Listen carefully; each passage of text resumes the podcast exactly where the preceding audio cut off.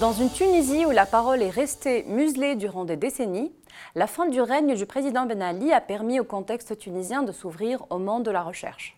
Mon ambition dans cette étude est de mieux comprendre l'indépendance des auditeurs dans un contexte de corruption institutionnalisée. Comment la corruption peut-elle générer une émotion telle que la peur? Comment cette peur façonne l'indépendance des auditeurs? L'enquête a porté sur des entreprises privées appartenant auparavant au président déchu, ainsi qu'à sa famille et ses proches. Puis nous avons élargi notre échantillon avec des auditeurs approchés par ces entreprises et qui ont finalement refusé la mission. J'ai privilégié pour la collecte des données des entretiens individuels en raison de la sensibilité d'un sujet à connotation inévitablement politique. 27 entretiens ont été menés et analysés de manière systématique. Quels résultats en tirer? Tout d'abord, le leitmotiv de tous ces discours est la peur, alors qu'aucune question dans les entretiens menés ne concernait spécifiquement cette émotion. Différentes sortes de peurs se mélangent, s'entremêlent dans chaque entretien, mais une peur plus qu'une autre domine à chaque fois. Il y a la peur pour le statut social.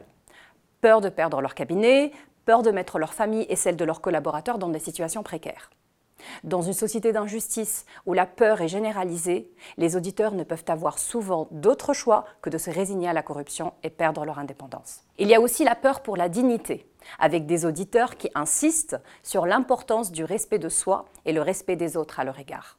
Ils insistent aussi sur leurs valeurs et sur le respect non négociable pour la déontologie de leur profession. Ces auditeurs, malgré la pression, refusent toute complicité et se révoltent contre cette corruption généralisée.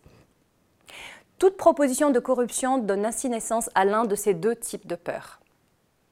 Par ailleurs, le refus de la corruption engendre une pression supplémentaire sur les auditeurs, harcèlement, intimidation, voire violence. Cette pression est à l'origine d'un troisième type de peur rencontré dans les entretiens, la peur pour son intégrité physique. Dans ce cas, la réaction de chaque auditeur est très personnelle et dépend de son intime rapport avec son propre corps. Le rapport de cette peur avec l'indépendance reste flou dans cette recherche. L'indépendance est plus une décision de l'auteur qu'une obligation inhérente à son métier.